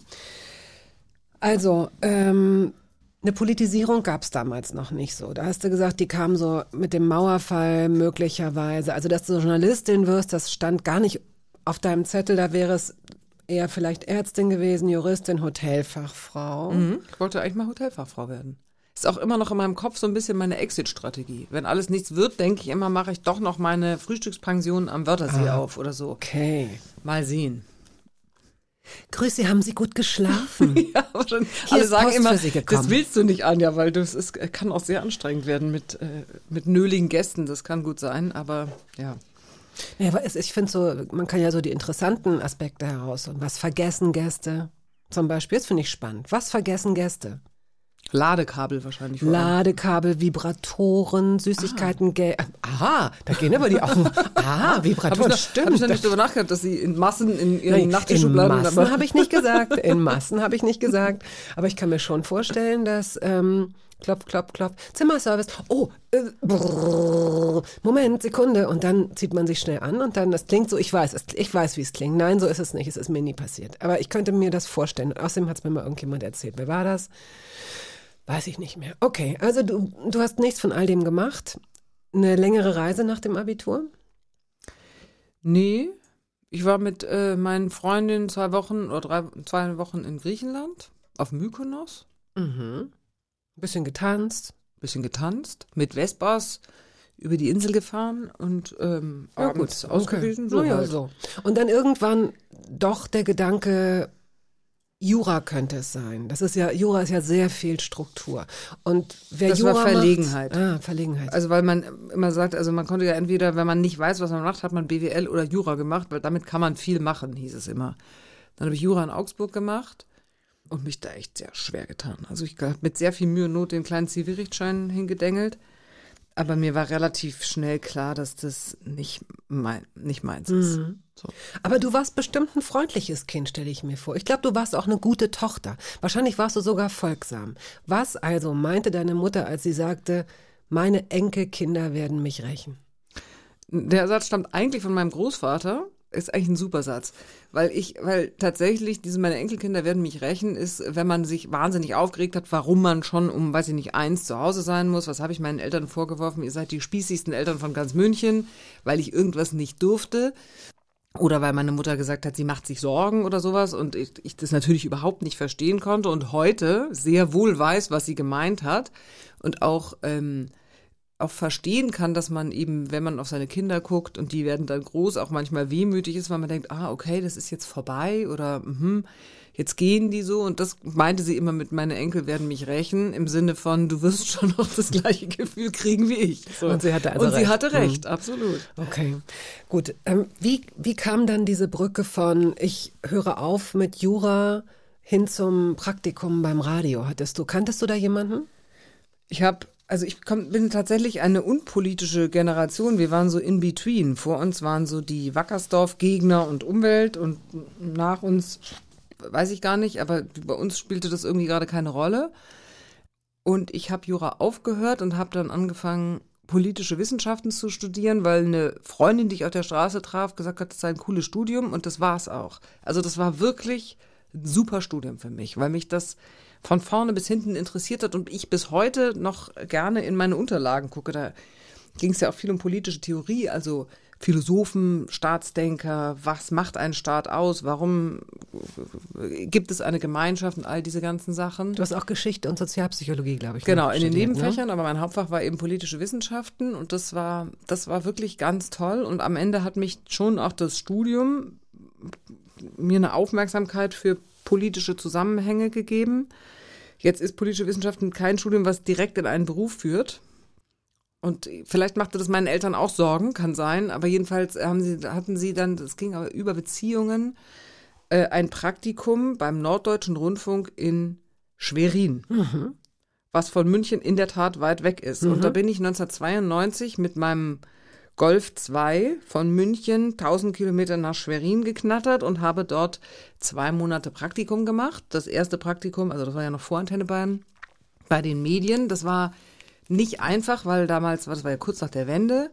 Ich kam rein mit einem herzlichen Grüß Gott und das kam nicht so gut an, weil Norddeutschland und Wessi, also ich, ich Wessi und Bayer, hm, ähm, und da war ich echt einsam und die haben mich auch ganz schön, also ich war ja da ganz allein, ich weiß noch, ich war in der Pension an der Kriwitzer Chaussee, Ute Pinnow hieß die, da habe ich ab 17 Uhr immer Knäckebrot mit mit Pflaumenmus gegessen. Da gab es ja nicht mal einen Fernseher, sondern nur so einen Kühlschrank und habe in drei Tagen Säulen der Erde durchgelesen, was echt ein dickes Buch ist, weil ich so alleine war.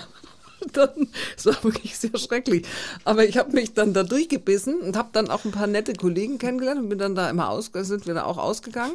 Und nachher, weil ich ja wirklich nichts so interessant finde wie dieses Ost-West und ich fand es so spannend, wie wie das war für die, für die Ossis, die Wende zu erleben, weil sie es anders erlebt haben als wir Wessis. Ich hatte ja auch Verbindungen in den, ähm, in die DDR familiär.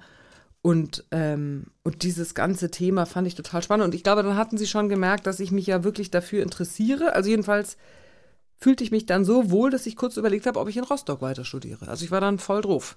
Bin Okay. aber dann doch irgendwie wieder nach München zurückgegangen, aber ich habe es mir echt überlegt. Pass auf, worauf spiele ich jetzt hier an? Sag nichts, sag jetzt noch nichts. Hoffentlich klappt das jetzt. Es ist übrigens, es ist ein Bewegungsmelder, ich sag's nur, ja. Es ist ein Bewegungsmelder in Form eines knallgelben Epoxidharz-Kanarienvogels, was auch immer Sie sich darunter jetzt vorstellen. Ich weiß, worauf du anspielst. Kein Baum, kein Strauch, kein Vogel zu sehen, trotzdem ist die Luft voller Gezwitscher. Ja, das habe ich ungefähr so betont.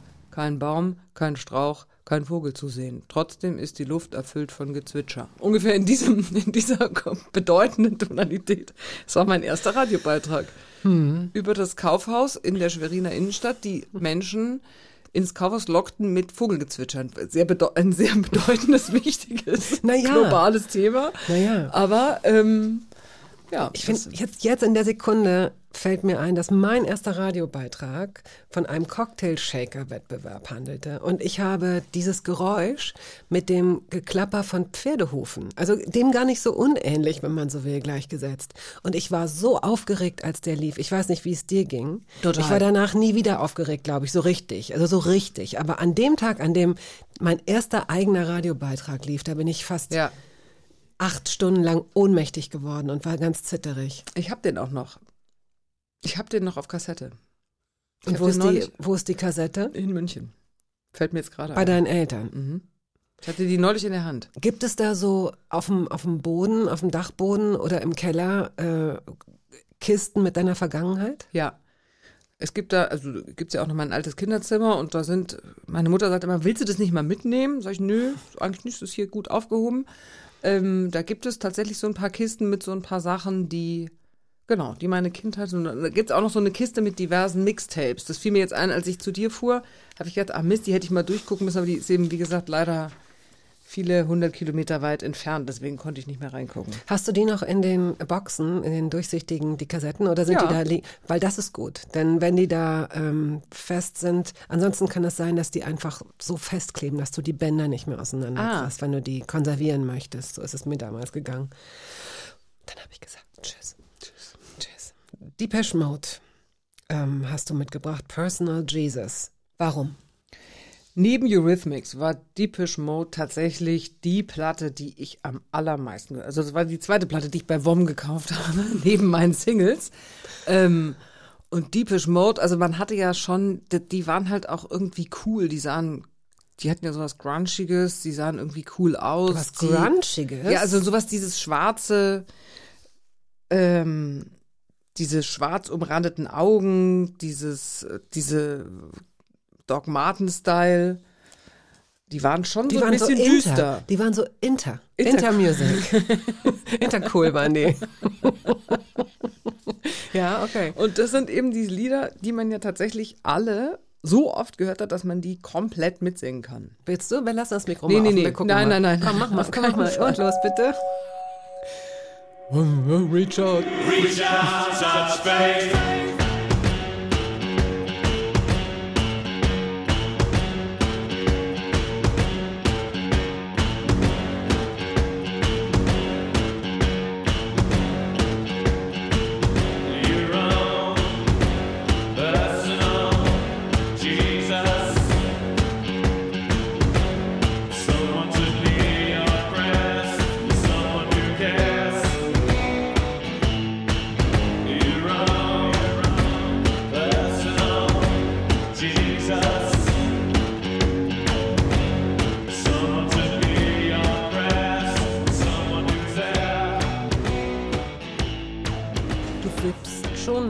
Ist es ja nicht. Bist du jemand, der auf Partys steht und quatscht und in der Küche ist und was isst? Oder tanzt du auch? Oder bist du ein Hybrid aus beidem? Tatsächlich mal so, mal so. Also es gibt Abende, die, ähm, da tanzt man den ganzen Abend. Es gibt aber auch Abende, da ähm, redet man nur. Aber wir haben tatsächlich auch zu Hause, also jetzt so, wir vier machen, jetzt seltener, aber haben viel so Disco gemacht. Auch in der Corona-Zeit. Also wir machen manchmal Musik an und dann, meine Tochter hatte, weiß ich nicht, zum 14. Geburtstag oder so, so eine Disco-Kugel gekriegt, hatte sie sich mal gewünscht. Dann machen wir dunkel und dann machen wir Disco. Und das ist lustig, weil meine Kinder alle diese 80er-Jahre-Lieder kennen. Ich glaube, es ist ja auch jetzt wieder in. Auch Deepish Mode hat ja. Auch deine Ein- Klamotten von früher, die du weggeschmissen hast? Vielleicht?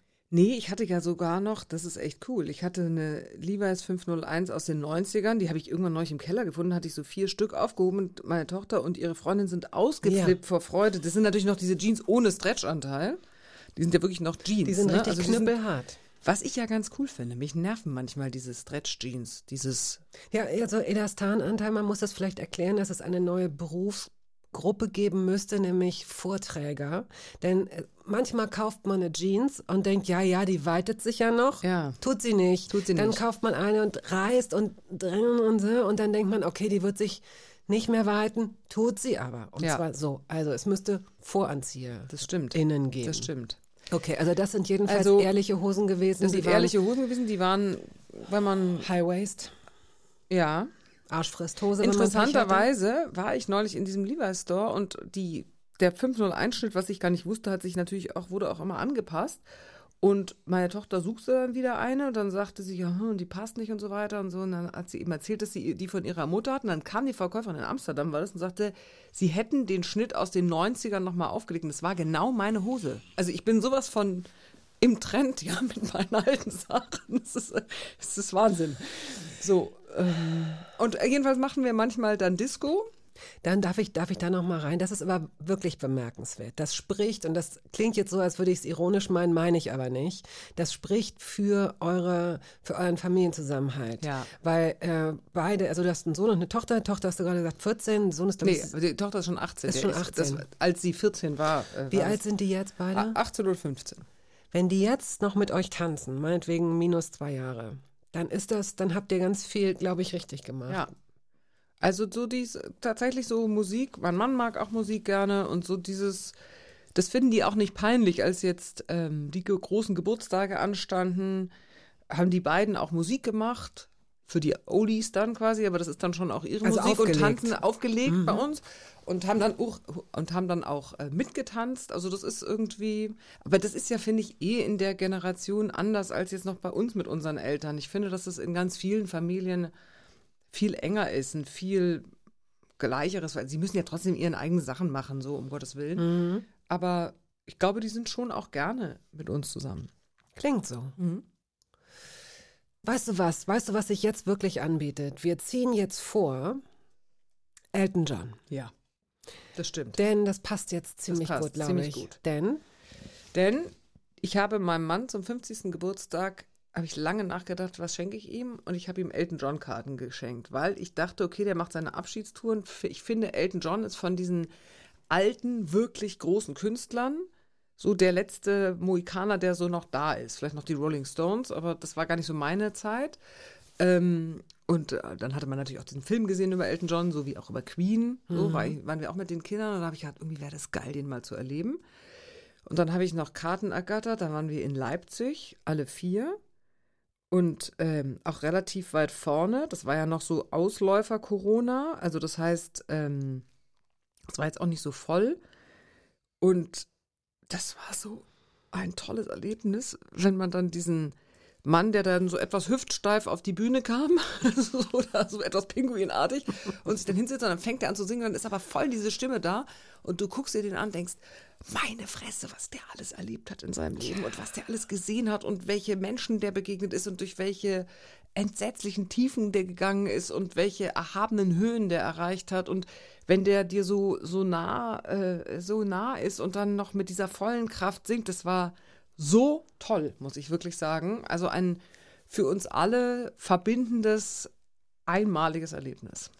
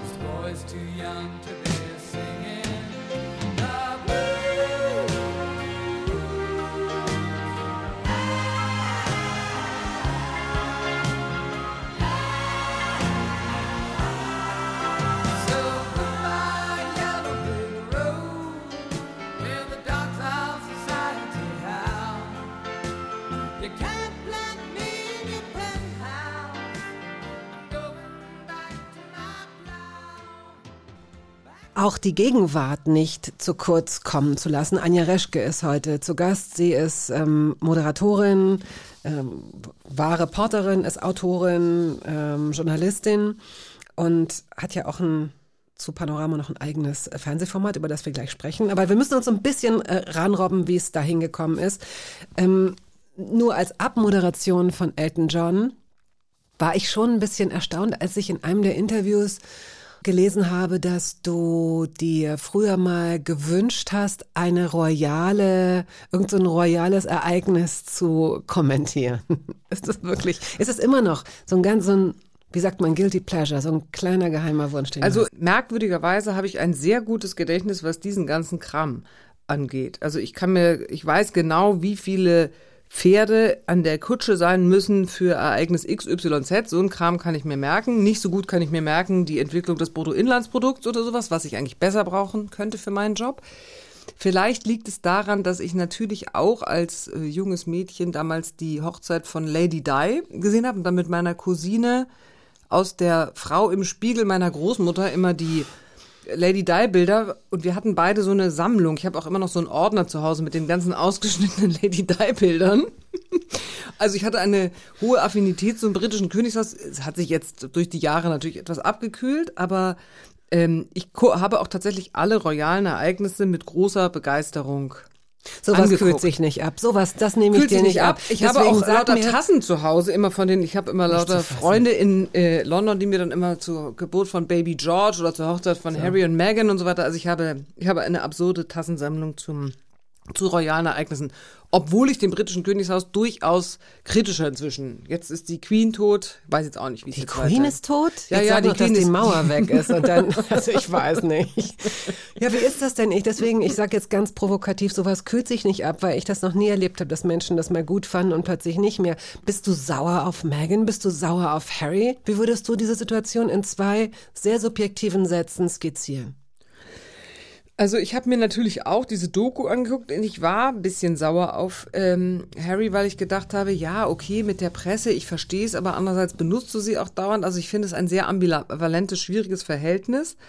Aber ähm, die sind natürlich ein geiler Boost in die nächste Generation. Ne? Also dieses Benutzen von Presse und dann auch sich da wieder, also das ist ja wie eine never-ending Soap, was da stattfindet. Und damit ist es total wichtig, weil ehrlich gesagt, William und Kate finde ich ein bisschen langweilig. Kate ist doch ein Replikant, oder? Oder ein Ja, Hologramm? nicht. Die ist doch, die ist doch, die ist so perfekt. Reptiloid oder wie? Das weiß ich Oder, also ich sehe man- manchmal, wenn ich so ein Bild von ihr sehe, ich habe wirklich gar keine Affinität zum, zum Königshaus, keine Ahnung, woran es liegt, aber wenn ich diese Frau sehe, die auch von der Seite, im Grunde sieht Kate jedes Mal aus, als wenn so ganz viele, als wenn sie so ein einziger Filter wäre. Sie ist so als die Klamotten, das Ja. Lächeln, die Haare, der Auftritt, die Kinder sind alle süß Das und ist alles hübsch immer und das ist alles so ohne, ohne Fehl und Tadel und also ähm, äh, am meisten war ich beleidigt mit Kate, als sie nach der Geburt ihres ersten Kindes mussten die ja immer vor diesem Krankenhaus stehen und Fotos machen und dann stand sie schon wieder mit ihren 10 Zentimeter High Heels und dann dachte ich mir so, wow, dein Beckenboden wird sich auch nicht gerade freuen. Da hättest du zumindest mal einmal Punk sein können und sagen können, ich ziehe jetzt mal nicht diese immer gewollten High Heels an. Ich finde, sie ist zu angepasst und zu, also das, du hast vollkommen Okay. recht, das ist irgendwie. Deswegen sind Harry und Meghan natürlich äh, weitaus spannender. Dabei bist du eigentlich eine äh, High Heels Anwältin. Auch das habe ich herausgehört. Heute sehr leger, sehr, Ja, sehr volksnah in Da- Turnschuhen. Das stimmt. Aber, ähm, aber du bist eigentlich jemand, äh, du komm mal erst mal in mein Alter, dann überlegst du das mit den Absätzen auch. So, wir müssen jetzt aber unbedingt, damit du hier nicht rausgehst und sagst, Leute, worüber haben wir geredet? Äh, wo, wo ist das, worauf es in meinem Leben wirklich ankommt? Unter anderem, nämlich ähm, das Fernsehen. Wie, wie können wir das denn jetzt alles zusammenfassen? Also da war dieses Praktikum. Du hast dann als freie Reporterin von 93 bis 98 bei Antenne Bayern gearbeitet. Also zurück in den Süden, zurück in die Heimat, obwohl du ja fast, wie wir gehört haben, in Rostock studiert hättest. Dann wurdest du Reporterin für so vieles, Flirten im Cabrio, Flirten in der Eisdiele. Dann kam das ähm, Volontariat vom NDR, 98 bis 2000. Und hier können wir im Grunde schon aufhören mit dieser unwirschen Zusammenfasserei.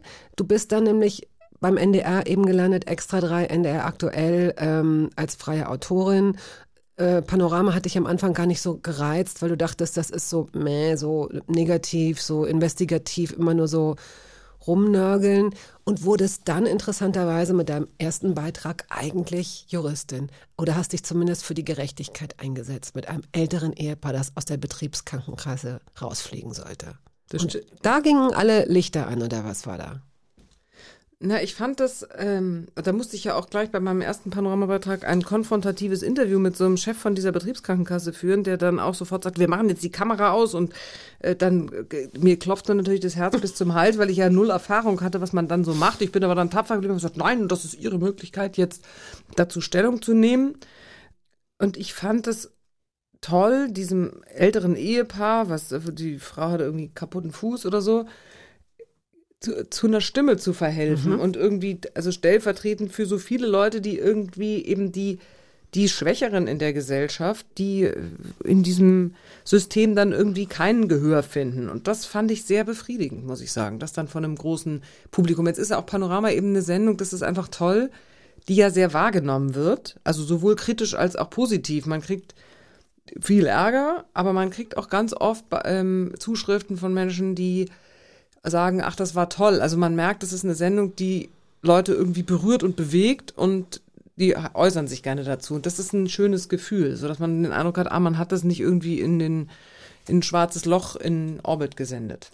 Du machst das schon so lange auch. Also ich glaube, seit 20 2001, ne? Ja, Ja. wir Ja. sind fast gleich alt hier mit unseren äh, Sendungen, was Ja. einem ja auch irgendwie ein gutes Gefühl gibt, dass das, dass es genug, genug Leute gibt, die das, äh, die das gut finden und gerne schauen oder hören, in unserem Fall, weil auch das hat sich ja innerhalb kürzester Zeit wirklich geändert durch neue Medien und so weiter. Also nach wie vor im Spiel zu bleiben, ist nicht selbstverständlich, wenn man sich überlegt, dass das Privatfernsehen 1984 kam und davor war alles sowieso relativ klein. Auch danach blieb es eine Zeit lang überschaubar. Und heute ist alles offen. Heute kann jeder funken und senden. Und wenn du nicht gut genug bist, wenn du nicht genug Leute hinter dir vereinst, dann bist du weg. So ist es einfach. Und das geht ja verhältnismäßig schnell, wenn du Pech hast. Also das ist irgendwie toll, diese, diese politischen Magazine, die ja immer so ein bisschen den Ansp äh, Anstrich einer alten Dinosaurierwelt haben, haben halt schon immer noch zweieinhalb bis drei Millionen Zuschauer. Das ist ja auch nicht nichts. Ne? Und am Ende in dieser großen, lauten, vielschichtigen, bunten Medienwelt, die wir heute sind, ähm, gibt es gar nicht so viele Formate, die wirklich sich intensiv mit Inhalt also so tief irgendwie reingehen. Natürlich gibt es Dokus und so weiter. Also jetzt mal jetzt, ich meine es nur in diesem Genre. Ähm, weil es wird ja sehr viel weiterverwertet. Also Menschen reden über das, was andere Menschen rausgefunden haben. Also es wird ja sehr viel über, über, über, über. Aber so dieses originäre, wir nehmen ein Thema und beleuchten das mal tief, ist etwas, was ich immer noch, also auch nach über 20 Jahren ganz toll finde. Und das machst Format. du ja auch, ähm, das machst du ja in deinem Format noch mal intensiver. Also Reschke Fernsehen ist ja wirklich monothematisch dann eine, eine große Rechercheparty, ein äh, Shake aus Unterhaltung, Informationen, Humor, was ja nicht risikolos ist, dieser Shake, ne? Weil, dass man, dass man sich überlegt, und das, das ist ja auch bei Extra 3 bei vergleichbaren Formaten, so viele gibt's davon nicht, aber so dass in dem Moment, wo Ironie und Information und Wahrheit, was auch immer das ist, zusammentreffen, gibt man ja auch immer das Risiko ein, dass die Leute das eine vom anderen vielleicht nicht so richtig unterscheiden oder eine Überspitzung nicht als solche verstehen oder so. Ähm, du hast jetzt dieses, dieses eigene Format. Reschke Fernsehen läuft zu einer Uhrzeit, okay, 23.35 Uhr, donnerstags, aber natürlich über die ähm, Mediatheken. Man kann sich alle bislang gezeigten Episoden ähm, noch angucken und es gibt noch zwei weitere Staffeln. Und die zweite Staffel beginnt jetzt im Juni. Genau, die zweite Staffel ist jetzt im Juni und die dritte Staffel ist dann im Spätsommer. Und ähm, ja, ich freue mich, dass es weitergeht. Ich auch. Und am Ende ist es nichts anderes als, als das, was ich immer gut fand. Ich, ich mag gerne Sachen verstehen oder in Zusammenhang setzen oder ähm, ja, eben größeren Bogen zu was zu spannen. Und äh, das macht natürlich, das machen die politischen Magazine ja auch, das machen natürlich auch Dokus. Mm, aber ich habe immer festgestellt, dass natürlich, also so ein politisches Magazin musst du auch Bock haben, dir anzugucken, weil es ja schon so eine gewisse Strenge hat und so eine gewisse Nüchternheit. Ähm, und dann dachte ich immer, aber eigentlich ist das Thema doch geil. Und wenn man das jetzt jemandem einfach erzählt, wenn ich dir jetzt erzählen würde, so das und das und das, dann würdest du sagen, ach, das ist ja irre, wusste ich ja gar nicht. Hm, hm, hm. So, und kann man nicht dieses, hey, ich erzähl dir jetzt mal was, eine irre Geschichte, hör mal zu, blabli-blub. Äh, und guck mal, das ist sowieso und so. Und man macht ein paar Vergleiche und dann ist es natürlich unterhaltsamer, weil wir uns ja unterhalten. Kann man das nicht auch in ein Format übertragen? Letztendlich geht es, ähm, wenn ich jetzt sage, um die Verpacke, klingt das so ein bisschen äh, ab, abwertend, aber so ist es nicht gemeint. Aber natürlich sind auch wir älteren Personen, äh, ich merke das an mir auch plötzlich, vielleicht konzentriere ich mich nicht mehr ganz so gerne, so lange wie früher. Vielleicht ähm, ist es tatsächlich besser, wenn man mir bestimmte Inhalte ein bisschen weiß ich nicht, ein bisschen humorvoller, unterhaltsamer auch verpackt, damit ich auch die Informationen dann äh, gerne aufnehme. Naja, ich finde, es muss ja auch gar nicht das eine gegen das andere, weil ich würde die politischen Magazine beispielsweise ja nie deswegen für nicht mehr notwendig halten, sondern ich finde es einfach ein komplementäres Angebot dazu. Genauso wie ich eine Doku toll finde, so. Ähm, aber das ist einfach nochmal ein weiteres, eine weitere Form, eine Erzählform. Von sowas, Und doch von hat sich Thema. auch da was verändert. Also ja auch bei den Dokumentationen und bei den politischen Beiträgen. Ähm, weiß ich nicht, du, du bist bei solchen äh, Sitzungen dabei das, oder bei Konferenzen, wenn Themen besprochen oder vergeben werden. Aber dadurch, dass es ja auch äh, junge Journalistinnen und Journalisten sind, die, die nachkommen und die möglicherweise einen anderen Blick drauf haben und die sagen, ja, der O-Ton ist aber dann, wir können jetzt hier nicht ein zwei Minuten 30 O-Ton. Wir können jetzt nicht so eine lange Antwort von, von, von Politiker XY reingeben. Da müssen wir, das müssen wir unterbrechen. Das müssen wir mit irgendwas unterlegen oder so. Das wirst du ja auch kennen. Also, dass, dass das inzwischen ein Weißt du, was sich lustigerweise, das will immer, das, das, da sind immer alle ganz überrascht, was sich am meisten verändert hat. Ich habe ja nun wirklich irre viel pa äh, Archiv auch geguckt von Panorama, weil ich das so gerne mag, weil das immer irgendwie auch die Geschichte der Bundesrepublik, zumindest Westdeutschlands, auch durch den Blick so einem politischen Magazin erklärt. Es ist viel weniger ideologisch als früher. Also alle, es wird einem ja dauernd unterstellt, dass die ARD oder politische Magazine so äh, einer bestimmten Position folgen würden und so weiter. Und wenn du dir Beiträge anguckst, noch aus den 70ern, 80ern, holla die Waldfee. Also das könnten wir heute alles so, würden wir auch nie so senden. Das war wirklich teilweise äh, Agiprop. Also wirklich druff und einseitig getextet, einseitige ähm, äh, einseitige Auswahl von bestimmten Sachen. Das ist viel, viel ausgewogener heute. Das ist echt lustig. Die 70er und 80er waren viel krasser. Ausgewogenheit kann natürlich auch dazu führen, dass man noch weniger Orientierung hat. Also je mehr ähm, Perspektiven mir plausibel gemacht werden, desto schwieriger ist es natürlich auch, dass ich selbst einen Platz finde in diesem ganzen Ding. Ne? Das ist ja auch, das ist ja dann auch, da zahlt ja auch Trump drauf ein oder dieses, ne, dieses Vereinfachen. Man kann ganz einfache Botschaften rausballern und die Welt als, als, als schwarz-weiß verkaufen. Und viele Menschen sagen dann, oh, ja, danke, ich muss mal kurz, ist mir alles zu komplex und zu kompliziert geworden. Und da dann der kleine Sprung hin zum Journalismus, den äh, und meinetwegen auch die Diskussion, die riesengroße Diskussion zur Rundfunkgebühr, das werden wir jetzt nicht lösen können. Aber im Zuge dessen finde ich schon auch, dass der dass auch gut ge gemachter Journalismus nach wie vor, finde ich, ähm, zu teuer ist online. Das ist so eine Sache, ich habe mir das jetzt mal im Zuge in, ähm, in Vorbereitung auf dieses Gespräch hier, habe ich jetzt einfach mal verschiedene Zeitungen genommen. Ich glaube, es sind sagen wir mal, sechs, fünf oder sechs Zeitungen. Wenn es darum geht, dass man sich in Zeiten zunehmender Verwirrung und zunehmender Fake News und so weiter wirklich ein eigenes Bild machen möchte und orientieren möchte und möglicherweise mehrere Quellen sucht, ist es einfach schweineteuer. Und es ärgert mich, dass diese großen Platzhirsche das nicht ändern. Ob es Spiegel ist oder FAZ oder Süddeutsche oder auch Zeit. Du musst monatlich mindestens 20 Euro auf den Tisch legen, auch um diese äh, Online-Angebote äh, zu nutzen.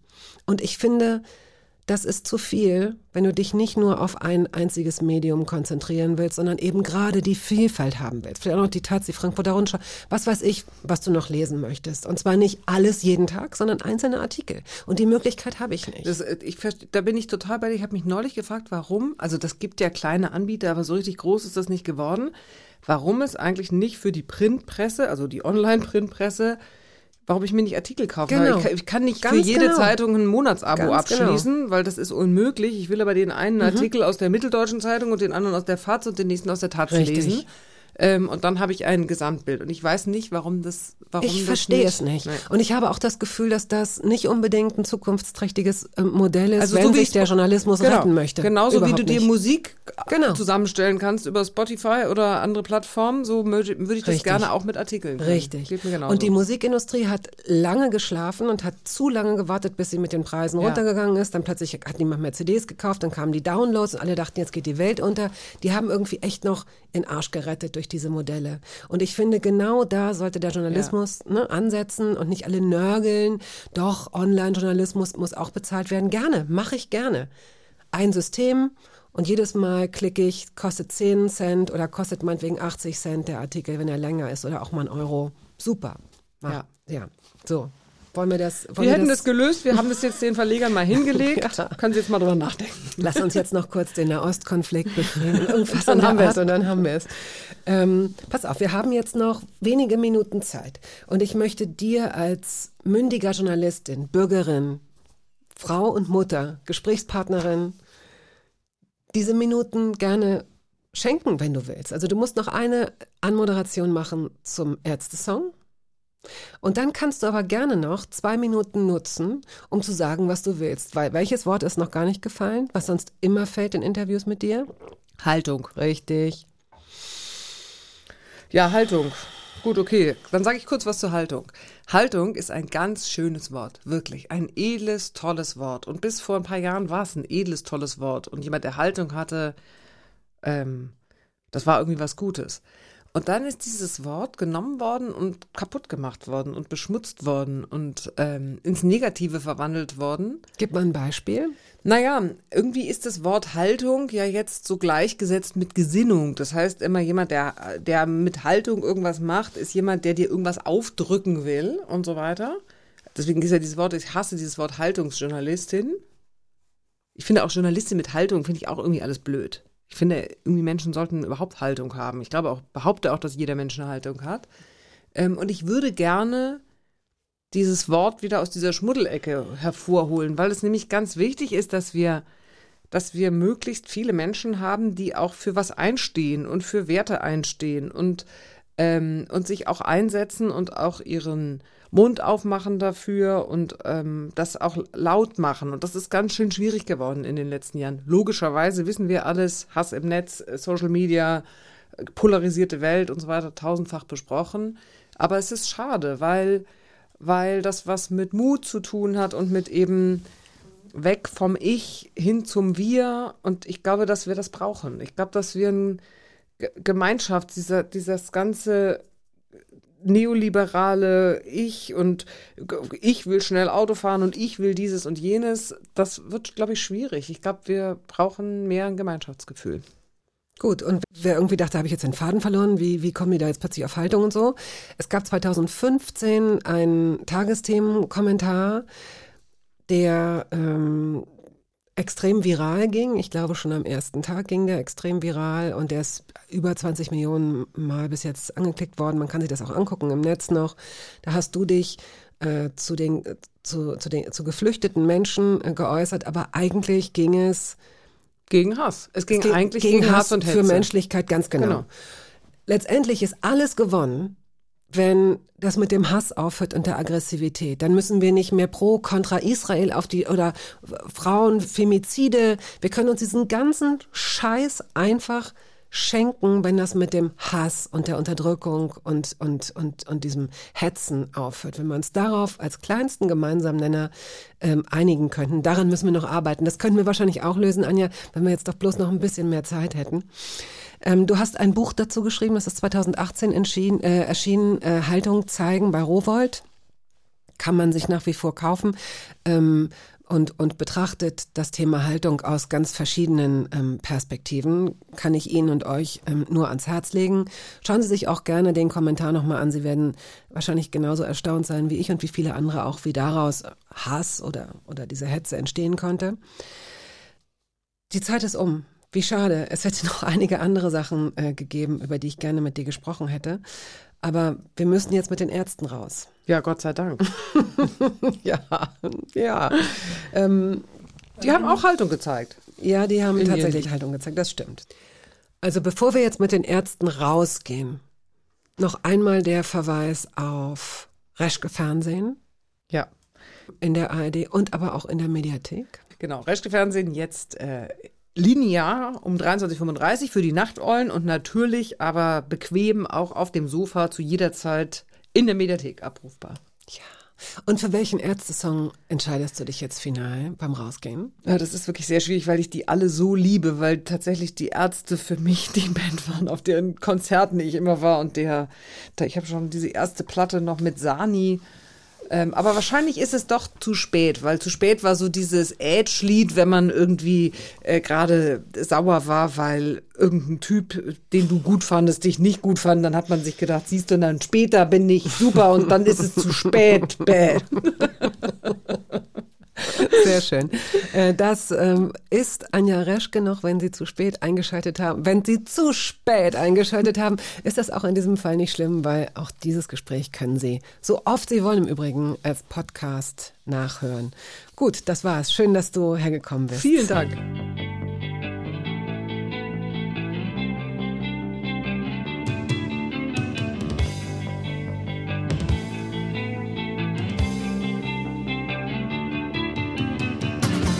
Warum hast du mir das angetan? Ich hab's von einem Bekannten erfahren. Du hast jetzt einen neuen Freund. Zwei Wochen lang hab ich nur geweint. Jetzt schaust du weg, grüßt mich nicht mehr. Und ich lieb dich immer noch so sehr. Ich weiß, was dir an ihm gefällt. Ich bin auch, er hat Geld. Das war der Podcast der Radiosendung Hörbar Rust. Wir hoffen, dass es Ihnen gefallen hat. Wenn Sie möchten, Sie können ihn abonnieren.